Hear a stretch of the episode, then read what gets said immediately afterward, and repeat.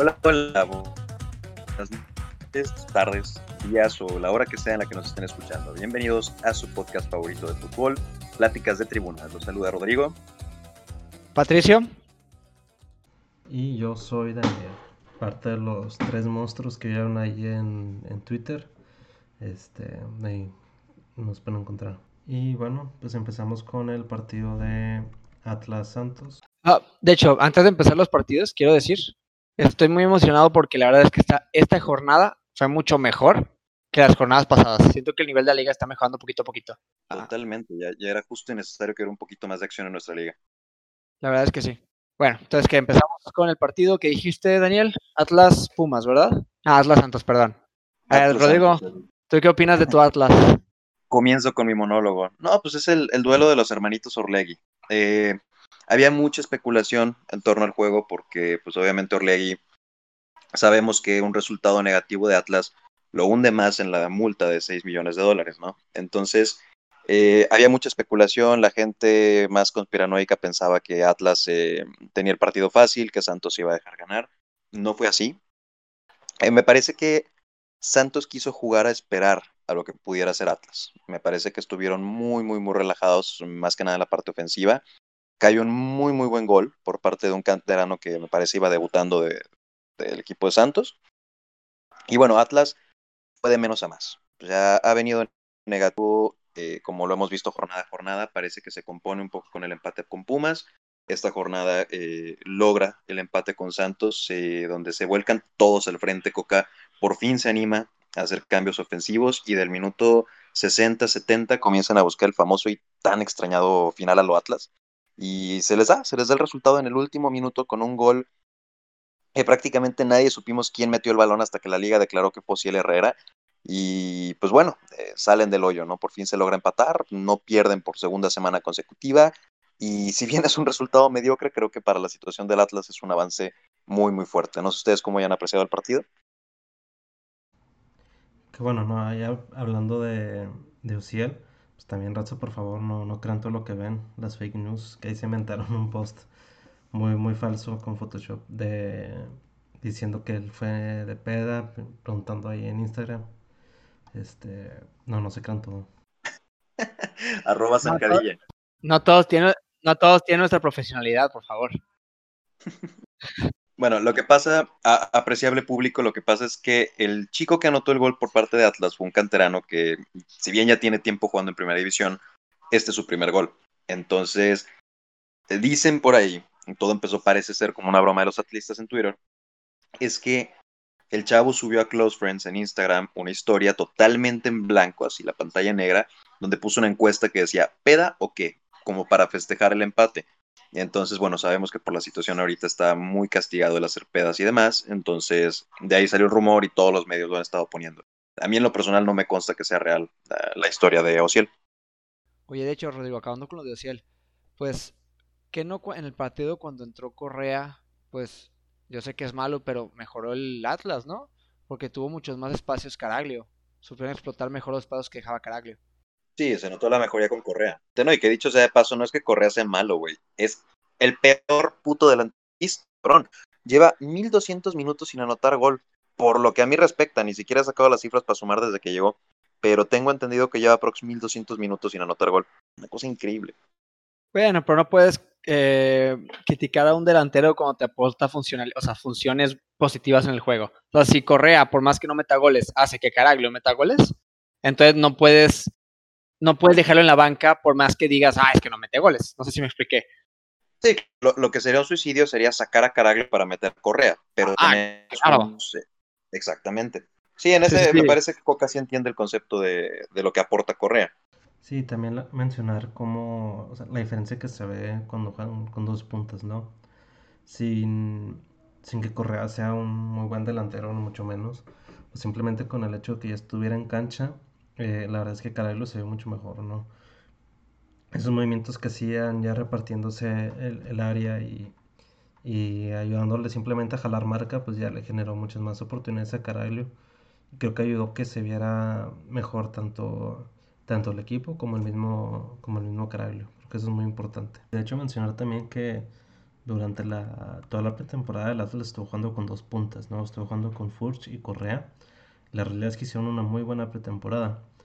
Eh, por alguna razón, eh, pasando esta lesión de Furch, pues decidió cambiar el sistema, ¿no? No sé si por darle preferencia a lo que buscara nada más jugar solo en punta, pero sí, yo creo que en general no se ve bien, ¿no? No, sé, también lo puede hacer por manejo del partido, pero sí creo que Coca debería considerar eh, empezar el partido tanto con eh, como con, con Correa en punta, ¿no? Creo que ahí es nada más ese movimiento, ¿no? De sustituir a Furch por Caraglio y mantener el sistema que mantuvieron en la pretemporada, que la verdad le dio, este, le dio unos resultados y están jugando bien. Sí, pues es que la idea debe haber sido sustituir simplemente cambiar Caraglio por Furch ya, o sea, mismo sistema que trabajaste, pero con Caraglio en su lugar. De hecho, lo que se iba a preguntar, ¿por qué creen que Coca haya cambiado de jugar con dos puntas a intentar jugar con este 10 o falso 9? Porque posían Torres como un falso 9 y Acosta es con un 10. O sea, ¿por qué el cambio de estilos?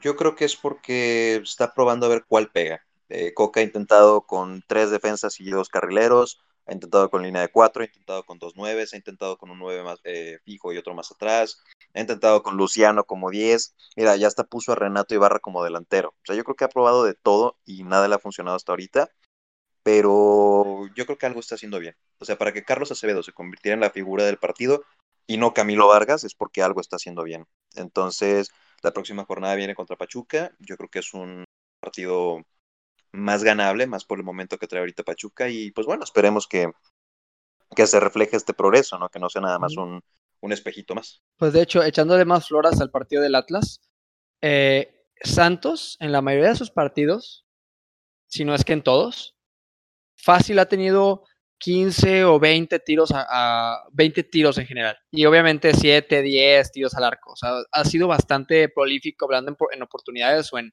tiros o oportunidades de gol. Y en este partido en específico solamente tuvo un tiro al arco y menos de 10 tiros en total contra un equipo supuestamente más débil. Creo que eso pues es algo que debes de premiar la Coca, que al parecer ya está armándose de atrás para adelante. Vamos a hacer una solidez atrás y los goles tienen que llegar en algún momento, como llegó en el minuto 95 de Ociel. Claro, no, y que también ha estado probando en las posiciones atrás. O sea, inició el torneo con Abella. Abella tuvo una actuación malísima, la expulsión, y desde ahí no volvió a entrar y luego por la banda izquierda se probó con Luis Reyes, tuvo un nivel malísimo y tampoco volvió a entrar y entró Angulo. O sea, ha estado haciendo cambios atrás, ha estado probando fórmulas, te ha tenido que reponer a lesiones, a expulsiones, pero me parece que de a poquito va encontrando quiénes sí encajan en su esquema y quiénes no. Digo, Pablo González también fue un refuerzo que llegó con mucho cartel como capitán del Puebla, como con tiros de lejos y demás. Y entró un partido, no dio el ancho, salió y el que agarró su lugar es un veterano, Jeremy Márquez contrario al Rocha, que parece que ha sido una figura muy discreta, pero muy cumplidora en todos los partidos. Bueno, eh, hablando de fichajes como Pablo González, pues de hecho se trajeron a Garnica, ¿no? ¿Tú qué opinas de que no lo hayan usado y Renato Ibarra siga como titular? Yo, yo, yo llego a pensar incluso que Renato tiene alguna cláusula o algo de que mientras esté en su préstamo con Atlas tiene que jugar todos los minutos, porque no explico de otra manera que no juegue eh, Garnica siendo que, como dices, venía bien de Santos, siendo que en la última etapa con de Santos, eh, arriba hizo este equipo con Julio. Entonces, el que asistía, Caraglio es el que anotaba, ya funcionó dupla, funcionó bien, y se sienta el rombo que Renato Ibarra, ¿no? Entonces, no sé ahí qué es lo que esté pasando, espero lo mismo que con Luciano Acosta. Entró eh, ahora 45 minutos y a los 30 minutos de estar en cancha, el cabrón se agachaba y no podía respirar. Entonces, a lo mejor hay un tema por ahí de forma física, a lo mejor hay un tema por ahí de, adaptación al sistema de Coca, que pues bueno, nada más esperemos sea pronto que podamos ver una mejoría de Renato o la entrada de Garnica, ¿no? Lo que pase primero. Pues de hecho, Renato, o sea, yo entiendo lo de Coca de insistir con Renato, porque la verdad es que el, el Renato cuando esté en su top es un jugadorazo, o sea, yo me acuerdo mucho en la final del América contra Rayados hace un año casi. Mm, no, o sea, Renato era un monstruo, no lo paraba nadie y se burlaba medio equipo y iba, iba y era, pues sí, un jugadorazo. Esperemos que podamos verlo en ese nivel con Atlas porque siento que esa calidad le va a venir muy bien. Y si no, pues lo bueno es que tiene ahí una, un plan B que es Garnica. Y bueno, eh, ya mucho Atlas por hoy. Este, un equipo más importante, ¿no? ¿Qué opinaron del, del partido de Rayados contra, contra Pumas. Pues la verdad, no puedo dejar de sonreír después de ese partido. Estoy muy, estoy muy contento con la idea de que después de jornada tras jornada, prácticamente un año completo que fue el 2020, de ver a mi equipo recibir gol cada partido, estamos viendo una seguidilla de cuatro partidos que no le meten gol al Monterrey. O sea, en verdad, parece poco cuatro partidos sin recibir gol, pero después de recibir gol 36 partidos, estos partidos sin recibir gol sean a gloria. Eso es lo que más quiero premiarle a Aguirre. Ya más enfocado en el partido en sí, siento que Monterrey fue avasallador sobre Pumas en el primer tiempo, antes de la expulsión. En 30 minutos ya, ya habíamos quedado 7 jugadas de gol. Y después de la expulsión y al final del primer tiempo, como que Rayados quitó el pie de acelerado un poquito y decidió a ah, pues, ratonear, ¿para qué les desmiento? Para ratonear y mantener el resultado de 1-0. Y dicho y hecho, Pumas no pudo hacer absolutamente nada contra el Monterrey. Tiró tres veces y cero al arco, 36% de posesión. Este dominio no lo veía el Monterrey de hace años porque con Mohamed siempre se sentía que como nos, que nos podían ganar porque Mohamed no acostumbraba a tener el balón, era más como contragolpear o atacar directo. Entonces, yo, yo sí estoy muy contento con este, con este resultado y la manera en la que jugamos. ¿No? ¿Tú qué opinas, Daniel?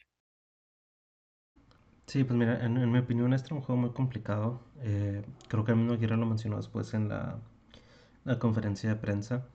Rayados venía una semana muy, muy pesada. Venía de, de que no, no inició en la semana con plantel completo. Se fueron integrando los jugadores por todo este tema del COVID. Después tuvieron el, el viaje a Puebla, una plaza que normalmente se le complica a los Rayados y donde pues aquí mismo lo, lo, platicamos, ¿no? La semana pasada, que, que, varios jugadores de Rayados como Maxi Mesa, como, como Funes Mori, pues no se vieron bien, ¿no? Se veían muy cansados, muy fuera de ritmo, eh, y que decirle este mini parón sí les pegó. Después de esto, pues tuvieron que viajaron directo después del partido aquí a Monterrey, y creo que llegaron en la madrugada, no me acuerdo si como a las 3, 4 de la mañana. Eh, y pues enfrente tenías a un equipo que viene de, ser subcampeón, ¿no? Que en teoría es de los, de los que están peleando el título, como Espumas. Eh, y pues en realidad lo manejaron muy bien, ¿no? Se, está empezando a ver ya más la idea de, del vasco, ¿no? Y, contrastándolo con la, la, forma de dirigir del turco. Donde el turco, ese es un poco más de cómo el, el sistema aporta a ciertos jugadores, ¿no? Buscar que el sistema gire alrededor de, de estos jugadores que que brillen más. Eh, explicando un poco más, pues veíamos el caso de Vega, ¿no? Que Vega se ve mejor jugando lateral izquierdo que de, que de central, y pues ahí lo ponía el, turco, ¿no? Y, y que Gallardo se ve mejor jugando extremo, pues ahí lo ponía de extremo.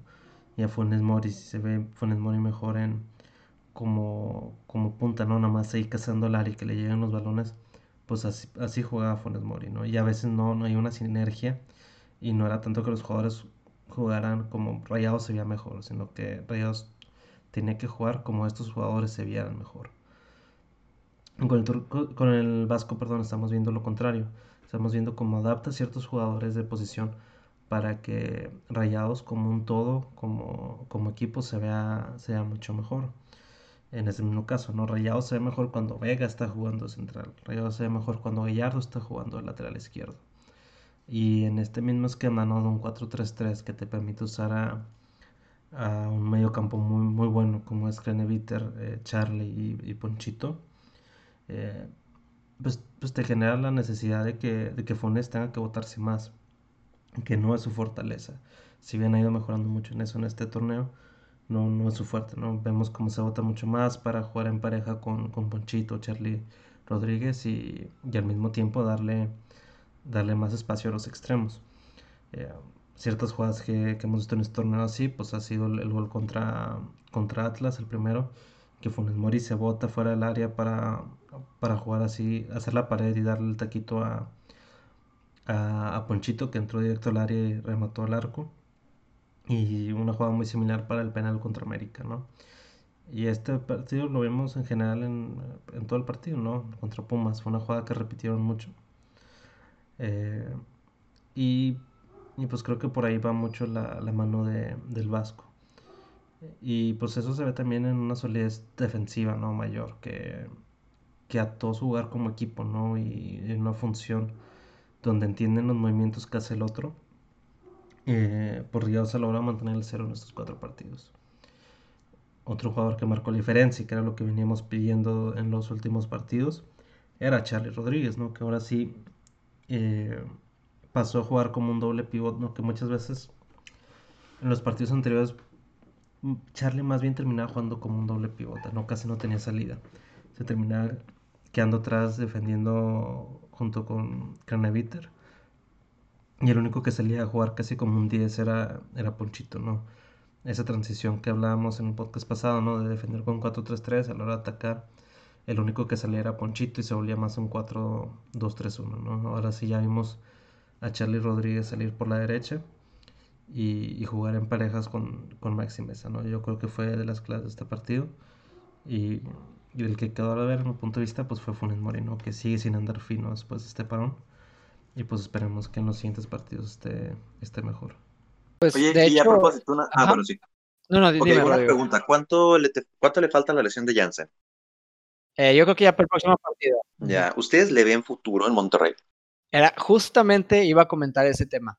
Y lo habíamos platicado Daniel y yo un poco antes, pero lo quiero repetir aquí para, para ver qué opinan nuestros oyentes.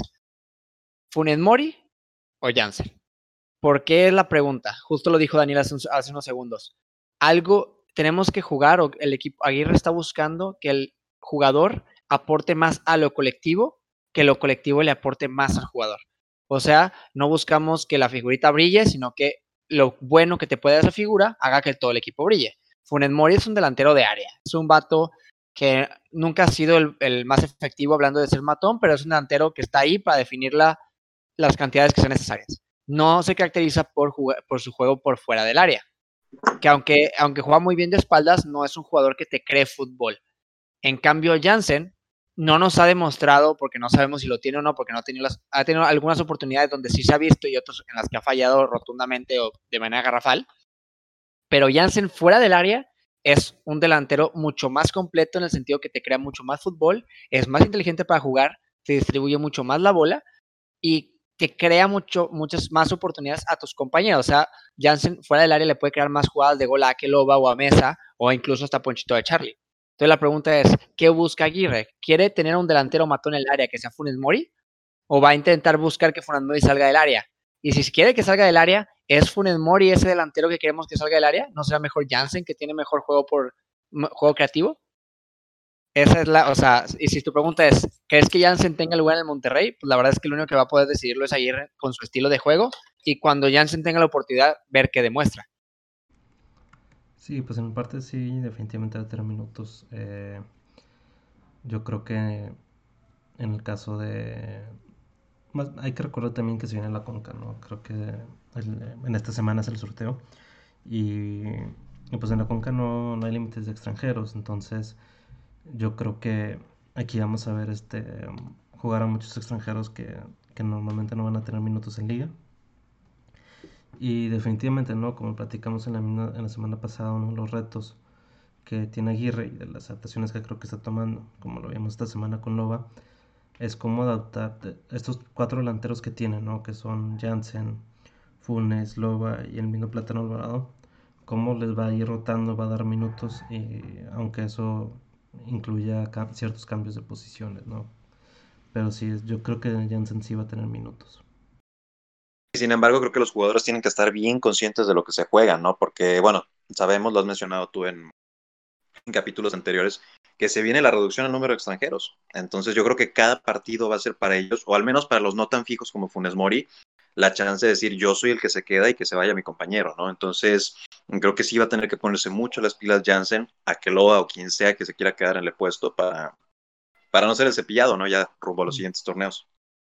Yo sigo insistiendo que los que van a salir no van a ser Akeloba y, y Jansen. los que van a, van a cepillar van a terminar siendo los más, los, más grandes, los más adultos, que serían Avilés, Nico Sánchez, Celso Ortiz y Pavón. Para mí, los cuatro jugadores son los que tienen que, o sea, no, solo tienen que salir, sino por más que Celso tiene toda la calidad para seguir en el Monterrey, ya tienen más jugadores más jóvenes que él, entonces al final te termina estorbando. Entonces yo creo que esos cuatro jugadores son los que deben de salir. ¿Por qué digo, por qué defiendo tanto a Akeloba y a Jansen? Akeloba tiene 22, 23 años.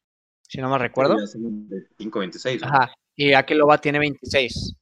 En verdad, o sea, y, y por más que Jansen no te ha dado lo que esperas, porque lamentablemente ha sido muy propenso a lesiones, es un muy buen jugador y es para el nivel de la liga. Entonces, tener a un jugador así en, en la banca o teniendo minutos, ya sea en la conca o relevando a Funes Mori o capaz está banqueando a Funes, o sea, es razón como para quedártelo. Agregando eso, yo sí creo, por la personalidad del holandés, o sea, de muy aguerrido, de correr todas las pelotas, de pelear y ser, o sea, ese tipo de personalidad aguerrida, siento que es algo que le, que le gusta a Aguirre. O sea, es, el tipo de personalidad que a él le gustan sus jugadores. Entonces, no se sorprendan si Jansen agarra una solidez, o sea, agarra una seguidilla de partidos sin lesión que termina agarrando un puesto titular. Eso creo yo. Vamos a dejarlo al aire porque pues tendríamos que ver que realmente se mantenga sano, pero yo sí creo que puede llegar a ser titular por esa cuestión, pero pues ya veremos. Y bueno, nomás para cerrar con, con el partido de Rayados, eh, pues bueno, parte de la razón también por la que Rayados ha visto bien la defensa es porque pues fuera de, de la América, los rivales que han enfrentado no, no han puesto mucha posición adelante, ¿no? Como fue el caso de, de Atlas, Puebla y ahora Pumas, ¿no? Eh, va a ser interesante ver cómo se comporta la defensa de Rayados contra rivales un poco más fuertes, empezando con esta salida, ¿no? Que van a viajar contra, contra Santos, que es de los otros equipos que están peleando en la parte de arriba de la tabla, y, y ver si pueden mantener esta racha de, de ser una defensa.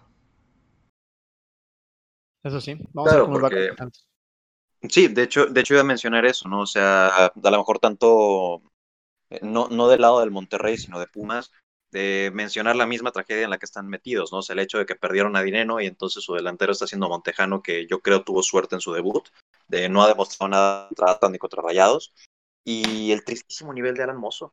Alan Mozo, entre la sanción por la pandemia, la roja que tuvo, el pésimo rendimiento, no está aportando lo que debería el equipo.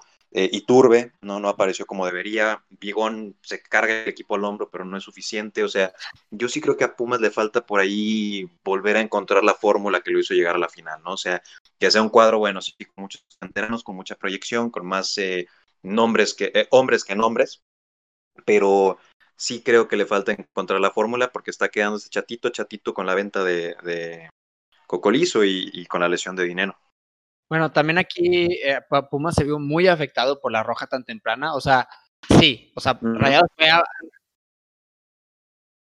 No, ese, déjame, déjame, déjame terminar la idea. O sea, Rayados sí fue avallasador antes de la expulsión, completamente.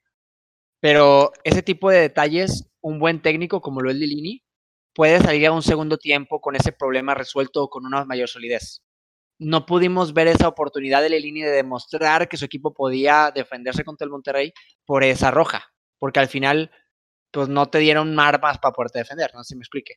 Entonces, eh, yo creo que este partido sí se vio afectado por, en ese sentido, pero sí, como dijiste, los jugadores que deberían de sobresalir no lo han hecho. Fabio, eh, Fabio Álvarez, que para mí es un jugadorazo, el torneo pasado fue de los mejorcitos de Pumas, eh, acaba de regresar de su lesión después de lesionarse creo que en la semifinal eh, y aún falta por rendir. Y creo que las, los jugadores que salieron, en especial para mí Andrés Siniestra, que era como que este que le da un poquito más de equilibrio al equipo, sí está empezando a afectar a, a Pumas. Entonces, no creo que sea lo último que, que, vemos de Pumas. Yo creo que sí van a levantar, porque siento que Lilini es muy buen entrenador. Pero yo creo que, ya sé que nunca espero nada de Pumas, pero yo creo que van a batallar, o sea, sí van a batallar. Y bueno, de, del partido de Rayados contra Pumas, nos pasamos al otro chilango que jugó de visita, partido de, Necaxa contra, contra Cruz Azul. ¿Cómo, ¿Cómo lo vieron? Pues mira, tengo que admitirlo, yo critiqué muchísimo a Reynoso en el primer capítulo de esta temporada. Decía que era un error haber contratado a ese entrenador. Y pues mira, o sea, después de que estamos en la jornada 5, pero no sé si realmente va, va, este va a ser el Cruz Azul que vamos a ver todos los partidos, pero aguas con el Cruz Azul. O sea, estos últimos dos partidos, la jornada 4 y la jornada 5, en la, que, el, en la jornada 4 que golearon al, al pobre de... ¿A quién golearon? Se me fue. Al pobre de Querétaro. Sí, que golearon al Querétaro sí. de una manera despiadada y ahorita que no golearon al Necaxa porque el cabecita vino con la, con la pierna chueca. Pero qué bien juega el Cruz Azul. O sea, en verdad se ven o sea, igual que ahorita dije que Monterrey se veía dominante en los 30 minutos, que pareció que tuvieron 10 jugadas de gol en, 30 minutos, Cruz Azul igual, pero todo el partido. O sea, todo el partido sabías que Cruz Azul iba a ganar y que pudo haber metido 3 o 4 o 5 o hasta 6 jugadas de gol. O sea, Cruz Azul se viene duro. Luis Romo es un monstruo, a mi parecer, es un jugadorazo. Ese me hace que el mejor box to box de la liga en este momento. Eh, siento que Roberto Alvarado y Roberto Alvarado, el Piojo y Pineda y Olbelín, que suelen ser inconsistentes, ahorita que están jugando a su top o a un nivel bastante alto, son extremadamente peligrosos, son extremadamente desequilibrantes y además son inteligentes para jugar. Entonces, es, va bien, o sea, va bien en ese sentido. Y pues con un orquestador que es el Cabecita Rodríguez en punta, pues la verdad es que Cruz Azul viene fuerte. Me gustaría ver un poquito más. ¿Sí? Ah, que me gustaría ver un poquito más de Santi Jiménez. Siento que obviamente no es tan fácil sobresalir en un equipo lleno de figuras y, más cuando tienes 19 años. Pero sí me gustaría ver un poquito más de él. Pero pues eso el tiempo lo dirá. ¿Sí, Daniel? ¿Qué vas a decir? Sí, digo, también quiero recordar que aunque pues ahorita la cooperativa Cruz Azul tenga un desmadre, ¿no? Y que tuvieron todas estas peleas con Ciboldi, con el técnico que terminó renunciando, etcétera la realidad es que el plantel sigue siendo, sigue siendo el mismo, ¿no? El mismo plantel que en los últimos años ha estado ahí peleando por la parte arriba, peleando por el título. Que incluso ahí si me preguntas, ¿no? Metiendo a lo mejor un poco en mi cuchara, cambiando el tema. Yo creo que este mismo plantel con, con Corona en el arco eh, frente a Pumas hubiera llegado a la final. Sí hay una diferencia muy grande entre Corona y Jurado. Y creo que se notó en ese partido, ¿no? Entonces también ahí va a ser una de las claves, ¿no? Además de los jugadores que ya hemos platicado muchas veces, como Romo y Cabecita, pues también que Corona logre mantenerse sano, ¿no? Y que no se caiga al final de la temporada como, como sucedió el torneo pasado. Porque pues es, una realidad que hay un nivel eh, muy grande entre, entre Jurado y, y Corona. Y sí, de hecho, como dijiste, el equipo es el mismo equipo que puede haber quedado campeón la temporada pasada, que quedó líder general, general hace dos temporadas y que también puede haber llegado a la final hace tres temporadas. O sea, sigue siendo un equipo extremadamente competitivo, lleno de figuras y de hecho es el segundo equipo más caro de la liga después del Monterrey. Entonces, yo creí que Reynoso no iba a dar el kilo. Al parecer lo está dando. Se fue a la fácil, un 4-4-2, sencillito, y, vamos, y, dejar que sus figuras jueguen. Y le está funcionando. veamos qué nos trae el corazón en los próximos partidos. Y bueno, eh, no sé si alguien eh, quieran opinar algo más del Cruz Azul Necaxa. Pues la realidad es que el Necaxa no, no hay mucho que hablar. Pues es otro equipo que está buscando sobrevivir, no, nada más con el profe Cruz. Y buscarse una temporada más para seguir vendiendo jugadores y seguir haciendo dinero. Su realidad. Pues bueno, sí, pues la, eterna, la eterna firma de un equipo que contrata al profe Cruz, ¿no? Pues sí. Defender, aguantar, no descender y vender. Exactamente. Entonces, bueno, nos vamos con el vecino de al lado. Vamos con el América. ¿Qué les pareció el América el Puebla? Más grande, el AVE. Sí, pues digo, el, América Solari. eh, si bien creo que poco a poco ahí la lleva, ¿no? Ha ido cada vez un poco más la mano de Solari en cuestión de, del orden táctico, ¿no? Eh, ha hecho cambios interesantes como lo que platicamos aquí, ¿no? Meter a Laines por izquierda, meter a Córdoba como 10. Sin embargo, pues la verdad que todavía queda, queda de ver, ¿no? Eh, no sé si es mejor por la que yo tarde no, no pudieron hacer pretemporada, pero si yo esperaría normalmente, ¿no? Que un América en el Estadio Azteca contra el, Pueblita, pues se hiciera un poco más, ¿no? Metiera, ganara por más diferencia de goles. Sin embargo, pues bueno, ¿no? ahí la lleva Solari y, y de perdido puedo sacar la victoria, ¿no? Aunque sea 1-0. Que de hecho, así como que no menosprecies tanto mi pueblita, por favor. O sea, hasta me ofendí. Puebla equipo chico. No, la verdad es que Puebla destacar ha, ha, estado jugando, ha estado jugando bien Puebla. O sea, le sacó un empate a Chivas en Puebla, que ya sé que Chivas no andaba bien al principio de la temporada. Le sacó una victoria el Cruz en el Azteca. Le empató, a le empató a Monterrey en casa la jornada pasada. Y pues ahorita contra el América, en verdad, también obviamente afecta mucho que el América no anda bien, pero yo sentí que en cualquier momento el Puebla le pueda sacar resultado igual a, al América.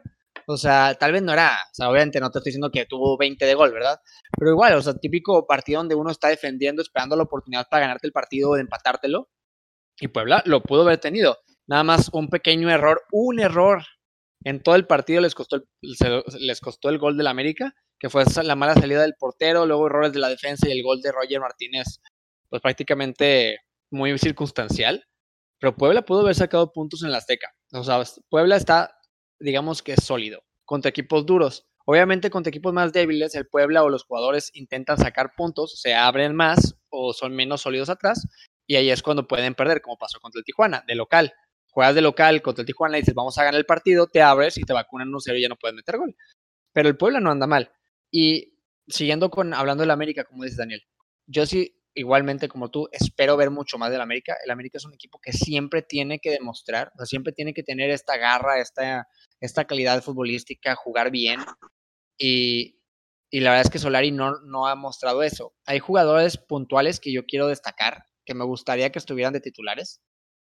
Uno es Viñas y el otro es Roger Martínez. O sea, Roger Martínez es un chiflado, pero es un chiflado con muchísima calidad. Yo siento que si si Solari le puede, o sea, no manches, entrenaste al Real Madrid. Si pudiste con, no sé, Gareth Bale, vas a poder con Roger Martínez. ¿Sabes? Llegar con Roger Martínez, meterle unas cachetadas y decirle, a ver, güey, si te pones a jugar un año a tu máximo, yo te llevo a Europa. Para que te pongas a jugar y realmente demuestres lo que tienes. Porque Roger Martínez es un jugadorazo, se pone a jugar. Y ya demostró en dos partidos entrando de cambio, en 10-15 minutos te cambia el partido.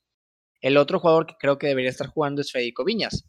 Me, molestó mucho que Orbañanos aventó el comentario de que llevaba, o no me acuerdo quién fue, no sé si de tu DN o Orbañanos. Siempre he hecho culpa a Orbañanos por mi. Siempre es Orbañanos. Sí.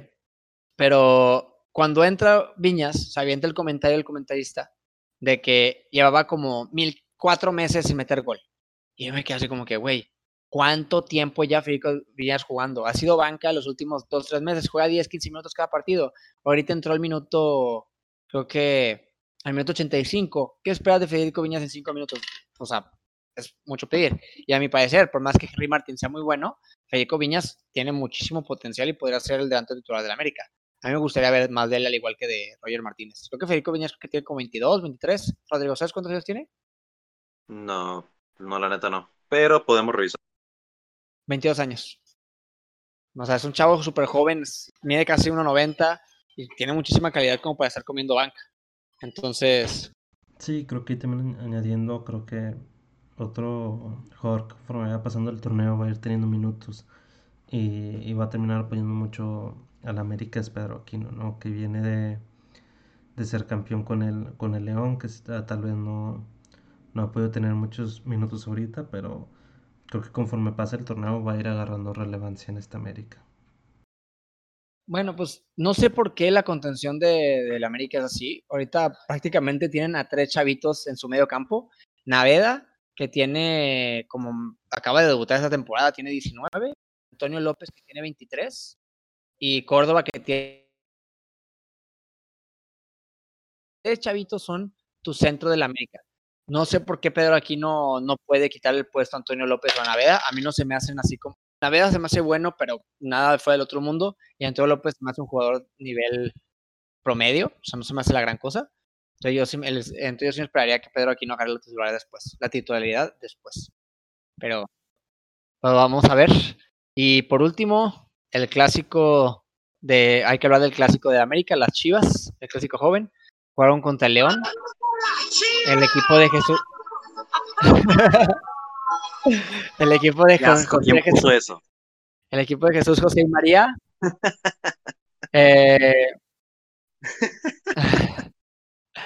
la verdad, qué cambio. O sea, de cuenta que el equipo del que habíamos criticado tanto la semana pasada es, llegó otro equipo, otros jugadores, otro entrenador. Quién sabe quién, quiénes son las chivas, no sé, porque los ¿Las que se León, las chivas.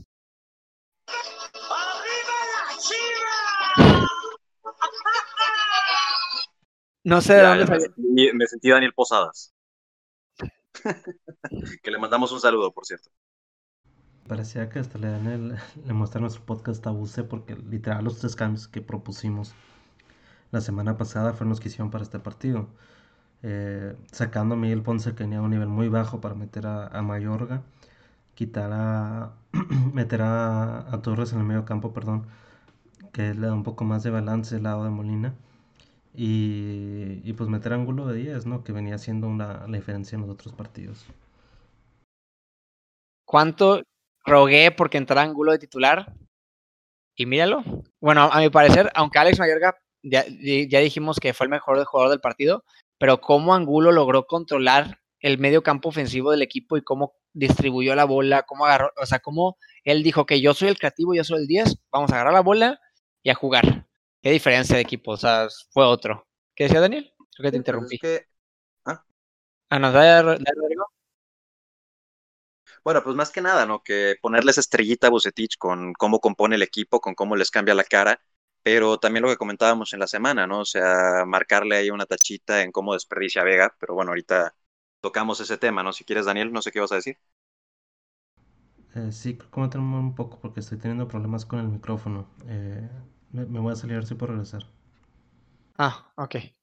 Bueno, lo que dices, Rodrigo. Yo dije la jornada pasada que, ve, que el problema del, nada más para los que nos están oyendo ahorita, ¿se acuerden? La jornada pasada yo dije que el problema de Bucetich era la insistencia de jugar con sus cuatro ofensivos. O sea, Macías, Vega, Antuna, Brizuela. O sea que siempre en todas las formaciones tenían que estar esas cuatro fichitas jugando en el campo. Lo cual hacía que tu medio campo estuviera descueto y tu defensa, pues esa realmente no, no cambia mucho, ¿no? ¿Qué hace este partido? El, problema era que esos cuatro jugadores, Macías, Vega, Brizuela y Antuna, tienen poca o cero o nula creatividad. O sea, Antuna es súper desequilibrante como ninguno en la liga, pero no tiene la creatividad de, por darte un ejemplo del jugador en la liga como Ponchito González o el Chapito Montes de León. Y Brizuela igual, también es desequilibrante y a veces tiene algo de creativo, pero a veces pero toma muy malas decisiones en el último cuarto. O sea, es una característica que siempre lo ha acompañado por más años que pasen. Entonces estás esperando que Antuni y Brizuela te creen a Vega y a Macías, que realmente Vega no ha rendido como se espera y Macías, que pues es un punta que tiene que estar dentro del área para definir como lo ha hecho en los últimos partidos, nos decíamos, tiene que cambiar algo. Y ese algo era sacar a Vega y meter a un vato que supiera crear, ya fuera uh, Beltrán o Angulo. Intentó con Beltrán el partido pasado, no rindió. Eh, por, bueno, ahorita complemento eso. Y Angulo, que Angulo yo sentía que él como un 10 o adelantito de los de Torres y de Molina podía crear muchísimo más. Y dicho y hecho pasó este partido. En el caso de Beltrán, el partido pasado yo siento que no funcionó porque, insistiendo, quiso Bucetich mantener a sus cuatro fichitas, o sea, hace Antuno, Antuno Macías, Vega y Brizuela. Entonces sacas a Torres tu contención y metes a Beltrán ahí para que entre Molina y Beltrán creen. Digo, bueno, salto medio campo. Beltrán te intenta crear, Molina no es suficientemente bueno como para cubrirte una de, un medio campo del solo y te terminan vacunando. En este partido no cometió ese error tienes a Torres y a Molina haciendo los escudos de Angulo, y Angulo ya te puede partir el queso a gusto, mientras Brizuela y Antuna te perforan por las, por las bandas.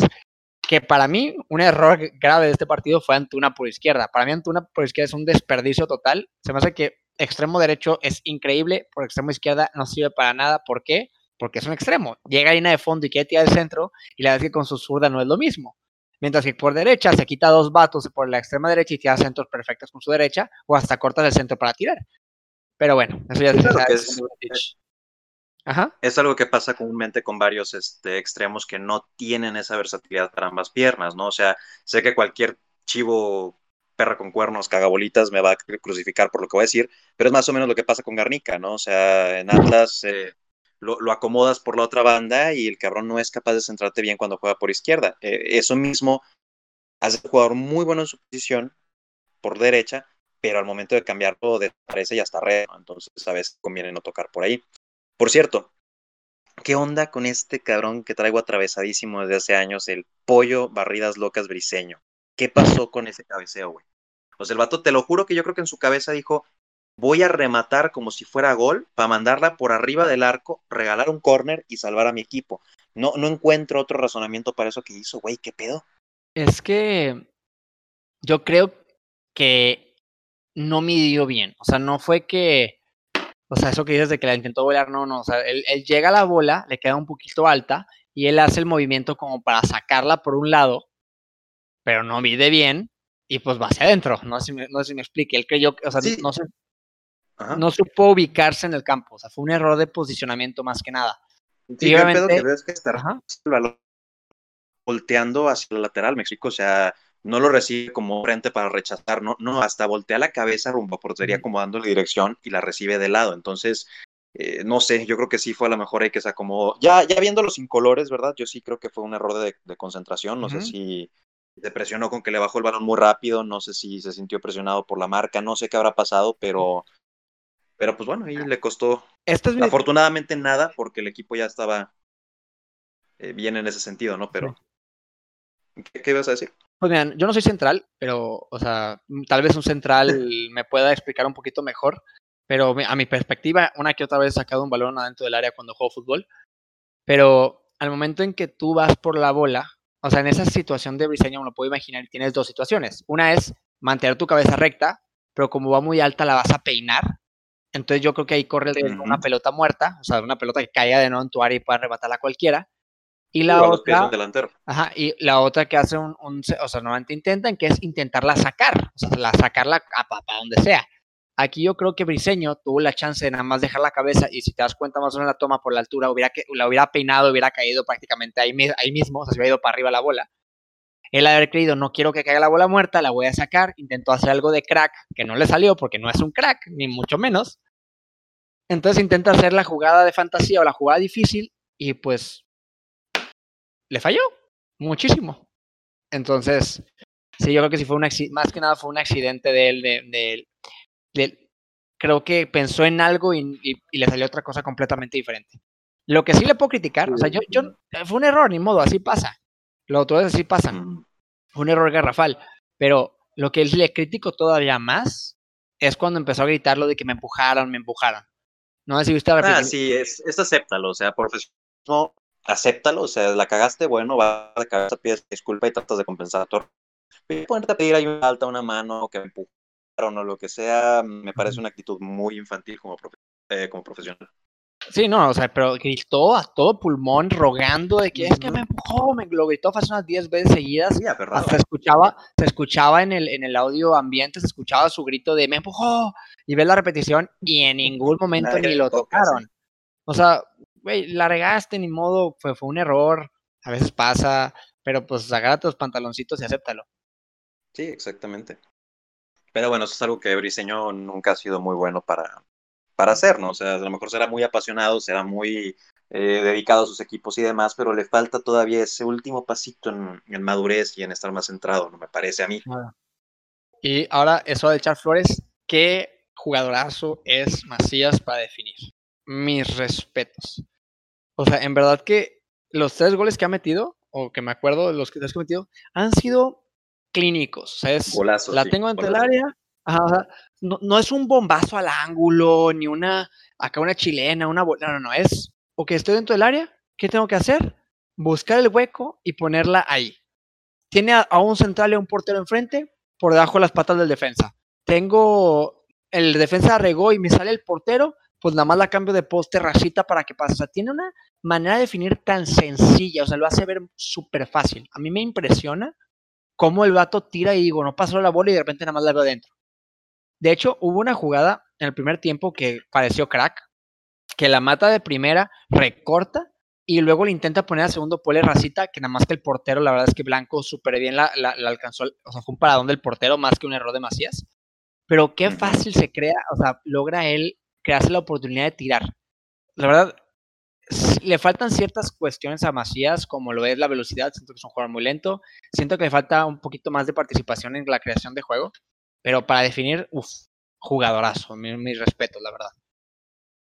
Sí, que por desgracia el, el, COVID me va a quitar las ganas de verlo en el Olímpico. Ya ves que habíamos especulado mucho con que él podía ser uno de los refuerzos, que él podía estar como referente de esa selección olímpica, que se venía la segunda medalla y pues bueno, al final el COVID acabó también con los planes de, los Olímpicos, ¿no? Me, voy a quedar con esas ganas. Sí, pues, acuate que la verdad es que la, tenemos muchos jugadores jóvenes muy buenos. Este, o sea, hay una camada muy buena de jugadores. O sea, Macías tiene 21 años, güey. O sea, ¿cuántos ¿hace cuándo no veías un jugador mexicano de 21 años jugar así? Sí, Santi Jiménez, después. Ah, Santi Jiménez que hablamos ahorita. Antuna, que también está joven, creo que tiene unos 23, creo que tiene 23 años.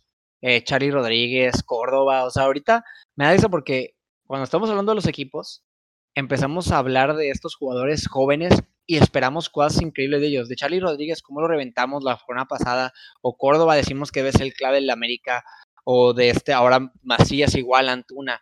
O sea, cómo estos jugadores super chavitos le estamos, le estamos quedando tanto a la mano, porque en verdad nos han demostrado que tienen muchísima calidad. O sea, la verdad es que se viene buena esa camada de jugadores jóvenes de México, la verdad. Sí, pues son el futuro de México. Yo solo espero que el futuro de México siga con ganas de echarle ganas. Como esos memes, ¿no? De futuro de México ya no quiere echar ganas. Pero, pues sí, oye, por cierto, una pregunta. ¿eh? ¿Y Daniel? No sé, yo creo que se le ha cortado la llamada y no, no pudo regresar. No, a mí se me hace que se lo comieron los gatos, igual que la tía gerente. Ah, no, no creo que se lo hayan comido los gatos. tardaste, tardaste. Sí, un poquito, discúlpeme. Pero, pues, bueno, creo que es lo este más relevante, ¿no? De los partidos. De esa jornada, oyentes, espero que hayan disfrutado nuestro podcast de hoy. Estamos hablando, estamos terminando la jornada 5, esperando la ansios, añorada jornada 6 para ver cómo nos va. Tigre está participando en el Mundial de Clubes, ya veremos cómo les va. Y tenemos nuestro Twitter, at Pláticas Tribuna, para si quieren comentarnos, dar sus opiniones, decirnos si prefieren a Funes Mori o a Jansen o cualquier otro detalle que quieran compartir con nosotros. Comentarme la madre por irle al Atlas, eh, decirnos que somos unos deformes en las fotografías, lo que ustedes gusten y manden, estamos a la orden en el Twitter. Y cualquier cosa, también tenemos eh, previas en, el, en, nuestra cuenta de TikTok, que es igual que el, que el Twitter, at Pláticas Tribuna. Entonces, ya saben, previas en nuestro TikTok, la descripción, eh, pláticas del partido durante el partido en Twitter y una reseña de lo que pasó durante la jornada en nuestro podcast. Muchas gracias, eh, oyentes. Ajá. Eh, somos Pláticas de Tribuna, Rodrigo. Ese soy yo, Patricio. Muchas gracias y Daniel, que quién sabe qué le pasó. Les agradecemos su tiempo y nos vemos en la próxima jornada de Pláticas de Tribuna. Es correcto, esperamos contar con su presencia por acá. Y lamentablemente Daniel no puede cortar. Yo, yo creo que ya, cortamos. Sí, está escribiendo, creo que no se grabó